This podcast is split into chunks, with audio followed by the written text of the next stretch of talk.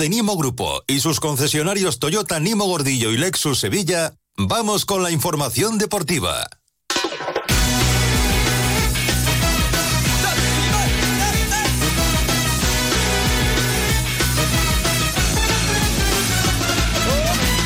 Nos ha alcanzado la una y 33 minutos de la tarde. Nos gusta tanto, nos interesa tanto y sobre todo hay tanta plancha que hemos adelantado un poquito la intervención de los compañeros de Onda Deportiva. Carlos Hidalgo, que viene hoy vestido como, ¿se acuerdan ustedes del protagonista de Sensación de Vivir?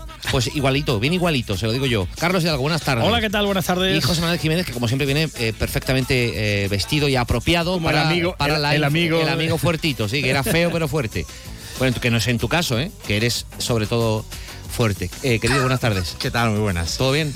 ¿Era Luke Perry o...? Luke, no, Luke Perry, efectivamente. ¿No viene hoy Luke Perry? Perry reci- recientemente No, Luke fallecido. Perry no, Luke Perry era Sí, no, más bien Era tiene- Brandon.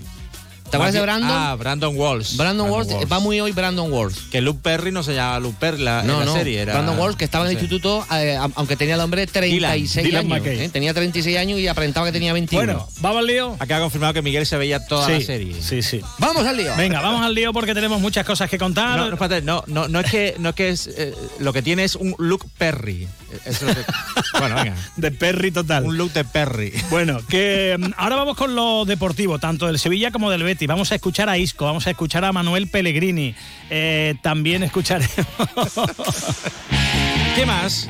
¿Qué tenemos en el programa de escucharemos a Aníbal Meshbri, escucharemos a Víctor Horta. Antes de todo eso, del Nido Benavente vuelve a la carga. Y dirán ustedes, ¿pero para qué? Bueno, pues el hombre lo quiere intentar otra vez. Dice que hay falta de información, eh, que él quiere echar a los ocupas. eh, ha emitido un comunicado eh, diciendo que eh, la falta de información de las familias Carrión, Alex, Guijarro y del resto de ocupas eh, le obligan a convocar una nueva Junta General. Dice que le niegan la información económica que ha pedido eh, y que bueno pues quiere intentar de nuevo hacer valer la mayoría de las acciones del Sevilla que las tiene que las tiene él. Eh, bueno, pues eh, vamos a ver finalmente lo que ocurre. Primero, eh, porque no hay fecha, pero podría ser en torno a marzo, porque son dos meses los que tiene el Sevilla para convocar esta, esta junta, que la tiene que convocar, porque está obligado.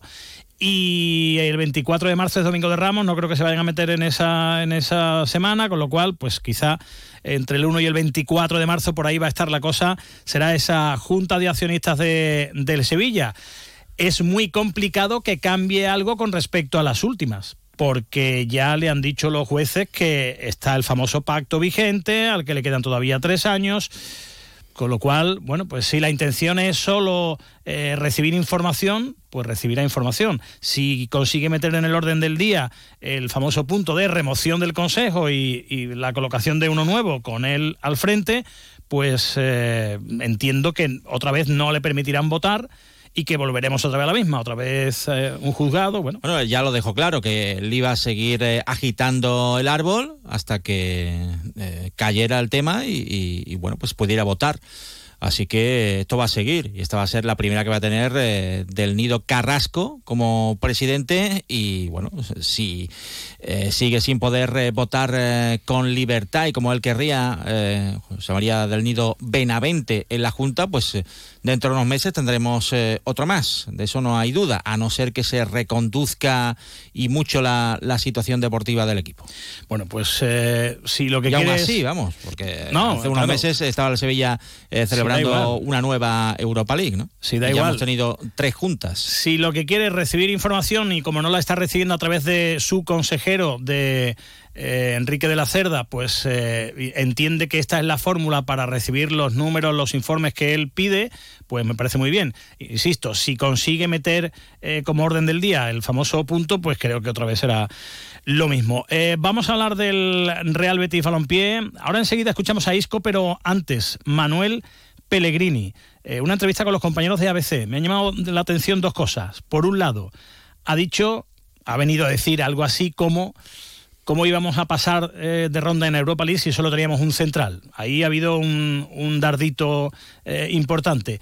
Y, eh, segundo, ha hablado de la marcha de Guardado no sé si ha dicho algo de la peleita, del famoso pique del día del Girona. Vamos a escucharlo. Respecto al que comentas, eh, sí, tardito al club, eh, por la venta en el último instante de, Luis Felipe. Él también dejó fuera de la lista a Chadi Riat y al final por eso se quedó con un solo central. Así que ahí hay responsabilidad eh, compartida.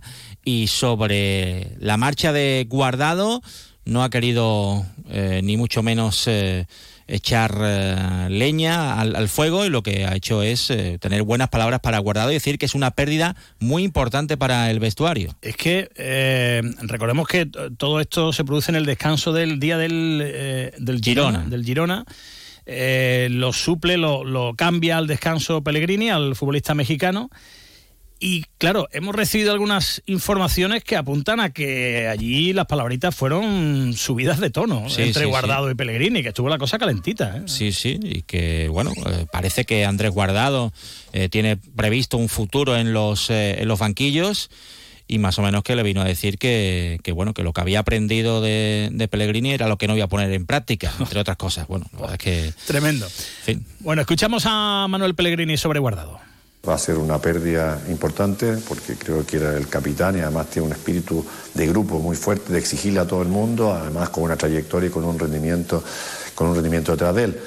Por otro lado, ¿no es cierto? Claro, la edad nos suma a, a todos. y Andrés tiene una gran oportunidad de, de, se cristaliza en México, de continuar su carrera dos o tres años más, de volver a su país.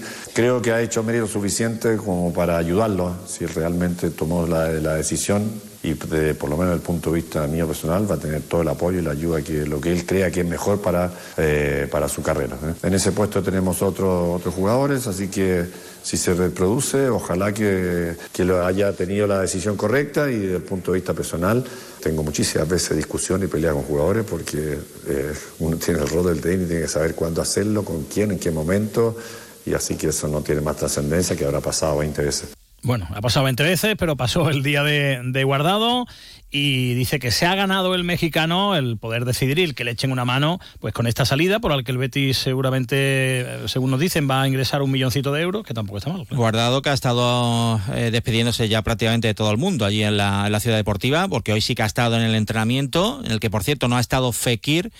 Eh, por unos asuntos personales, o sea que no, no tiene lesión y aparte, bueno, pues eh, las eh, cuantiosas bajas que tiene el conjunto verde y blanco, de momento solo se ha recuperado Bellerín.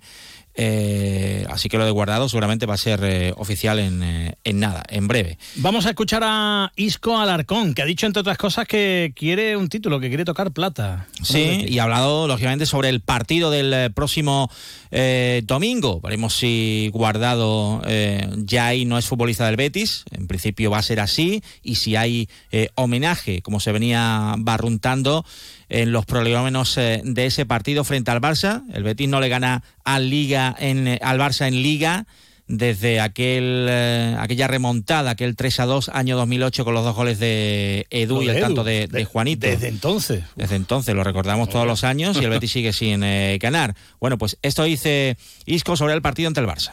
Vienen de, de una derrota complicada, tienen que sacar la rabia y, el orgullo y, bueno, yo creo que van a venir más motivados que, nunca porque si no se, les escapa ya demasiado el Madrid y el Girona y, van a venir a apretar, así que tenemos que, ver al, mejor Betis si, si, si, queremos tener alguna opción de, de los tres puntos. Aquí tienen que, tienen que sudar sangre para, para ganarnos y, bueno, eh, ojalá mantengamos el nivel que estamos demostrando aquí en el Villamarín, ojalá estar acertados de, cara a gol, al final es importante hacerle gol a, estos equipos, si, si, fallan mucho al final te, te condenan y, y, bueno, ojalá ver un partido muy bueno, eh, con la afición apretando mucho como siempre y ojalá darle una alegría a todos los béticos. Isco que ha lamentado el tema de las eh, lesiones, como es normal, y también es crítico con eh, el tema arbitral. Eh, después de dos acciones que han lesionado futbolistas del Betis, la última, la acción sobre Ayoce, hablaba sobre este tema Isco. Son decisiones que, se toman rápido, habría que, unificar un poco criterios para, para saber bien cuál es expulsión y, cuál no, pero, la verdad que, fue una pena porque el jugador nuestro se tuvo, se tuvo que ir lesionado y va a estar tres semanas en el dique seco y el otro jugador pues terminó el, partido completo, así que hay que, hay que estudiar un poco la, manera de, tomar mejor e, ese tipo de decisiones. Una pena lo de las lesiones, pero bueno, se ve que, es una, una plantilla completa que y si no pues el míster ha tirado de, cantera también que han hecho muy buenos partidos y de hecho ha tirado también eh, en el entrenamiento de hoy de varios canteranos eh, para poder completar eh, el entrenamiento lo de la plata hablaba sobre la conference conference no me voy a estrenar este año igual que, que en la Europa League y, y, a mí me hace mucha ilusión la verdad competirla intentar llegar lo más lejos posible al final es un, título más, un título importante y, es lo que queremos todos, ¿no? Tocar plata. Preparar bien la, la conference, un rival difícil que está acostumbrado a jugar en, en Champions y, y no va a ser fácil. Vamos a, tener que dar lo mejor de nosotros para, sacar la eliminatoria. Vamos a hablar del Sevilla. Ayer por la tarde se presentó Aníbal Meshbury. Es que me, me, gusta, decir, Meshbury, porque ¿eh? me he enterado que se dice Meshbury. Yo creía que era Maybury por la J esa, pero no, A ver si puedes aguantarlo, porque después todo el mundo mm. empieza a decirlo de otra forma y al final, pues. Es que además tiene pinta de que le vamos a decir Aníbal, con lo cual vamos a darnos de película. Aníbal, el mediocentro, el mediocentro tunecino. En esa presentación, lógicamente a su lado, el director deportivo Víctor Horta. A ver, el mercado, entradas, salidas. Pues de momento dice que es que ofertas por los jugadores de Sevilla no llegan. Por ahora solo ha habido interés, no ha habido ofertas oficiales. A día 17 no hay mucho movimiento de mercado prácticamente en Europa. La verdad que no está habiendo mucho movimiento y no sé si eso se querrá decir que los últimos 10 días, del 20 al 31, puede haber más movimiento para reforzar los equipos. No, hasta ahora está habiendo poco movimiento en general y obviamente yo creo que si algunas salidas podrá haber, tendrán que ser en la último tramo del mercado, como parece que, va a haber mucho más movimiento en ese momento. Va a fichar el Sevilla a un delantero, es verdad que ha promocionado, digamos, a Isaac Romero, pero eh, ahí está la posible marcha de Rafa Mir. Ahora escucharemos al técnico hablar del delantero murciano. ¿Va a fichar algún hombre en punta?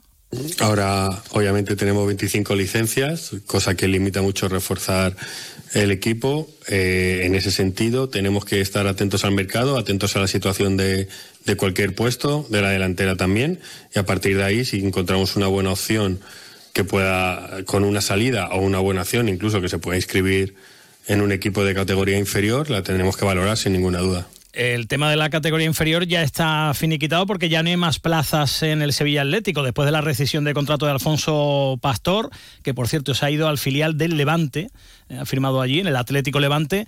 Eh, ya esa opción, esa cucamona ya no se puede hacer más. Eh, o sea que tiene que marcharse alguien. ¿Puede ese alguien ser Rafa Mir? Escuchen porque dice que aquí realmente ni el Valencia ni nadie ha llegado con una oferta y que Corona el otro día que estuvo en el Sánchez Pizjuán iría para otra cosa. No tengo, no tenemos constancia oficial de ninguna oferta oficial por Rafa Mir y es lo único que te puedo decir. Yo creo que Corona se ha generado una noticia de una persona que juega el domingo en Andalucía y puede ver fútbol el viernes en directo, sábado en directo. Sí que es verdad que en verano hubo interés, pero que Corona no, no vino a hacer oferta, no vino a negociar, vino a ver el partido simplemente aprovechando que iba a estar el fin de semana en Andalucía con su equipo. Pues si no se va nadie, no vendrá nadie al Sevilla. Recordemos, ya ha debutado Agumé, eh, lo tiene que hacer Aníbal Meshbri. Eh, claro, si no hay ofertas, ¿puede haber alguna rescisión de contrato? ¿Se puede hablar con algún futbolista tenga más o menos contrato, hay algunos que terminan en junio y se le puede decir, decir vamos a llegar a un acuerdo, pues dice Víctor Horta que no. Bueno, es difícil, ¿no? Porque son jugadores con situaciones contractuales normalmente largas. Eh, no es una circunstancia que en un mercado de enero se pueda plantear eso. Eh, lo veo complicado. No es una cosa realista. De hecho, en verano fueron por circunstancias puntuales eh, y se hicieron en la última. No veo en enero un mercado realista a la decisión, entre otra cosa por la propia voluntad de los jugadores, que supongo que no estarán, no estarán con las ganas de rescindir sus contratos. Para terminar, tenemos árbitros para la jornada de liga.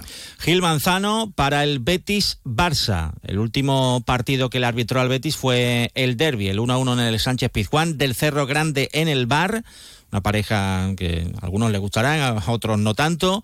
Girona-Sevilla para González Fuertes Uh, con uh. Prieto Iglesias eh, en el bar. Bueno, González Fuerte. Por cierto, me dicen que a Apte todavía le duele la patada de Sí. ayer. Eh, eh, estamos Equipo pendientes. Tanzano, eh, ojo, ¿eh? Estamos pendientes de, no sé si habrá parte médico, pero saber si realmente eh, le lesionó esa patada que se llevó el futbolista de, del Betis. Eh, rapidísimamente, el Betis de Fútbol Sala se ha metido en cuarto de final de la Copa del Rey, ganó 2-1 al Alcira, el sorteo será el martes. Pa- mañana tenemos sorteo de la Copa del Rey de fútbol a la una, Eh, a la una de la tarde. Luego lo A contaremos ver si aquí. no se alargan mucho. Lo contaremos aquí en mañana. directo si encaja en el, Sí. en el tiempo. ¿Algo más que contar, amigos? Pues que Lo del Luke eh, Perry. en el fútbol femenino que le ha tocado en los octavos de final de la Copa de la Reina al Sevilla, el Barça. Equipazo. Oh, oh, sí, equipazo. Bueno, la esperanza es lo último que se pierde. Gracias, compañeros. Adiós. Nos movemos en un mundo que no se detiene, pero aprender, crecer, evolucionar, solo es posible si entendemos de dónde venimos y lo que nos hace únicos. Somos Nimo Grupo, nuevo nombre, nuevo logo, nuevas metas, la misma pasión.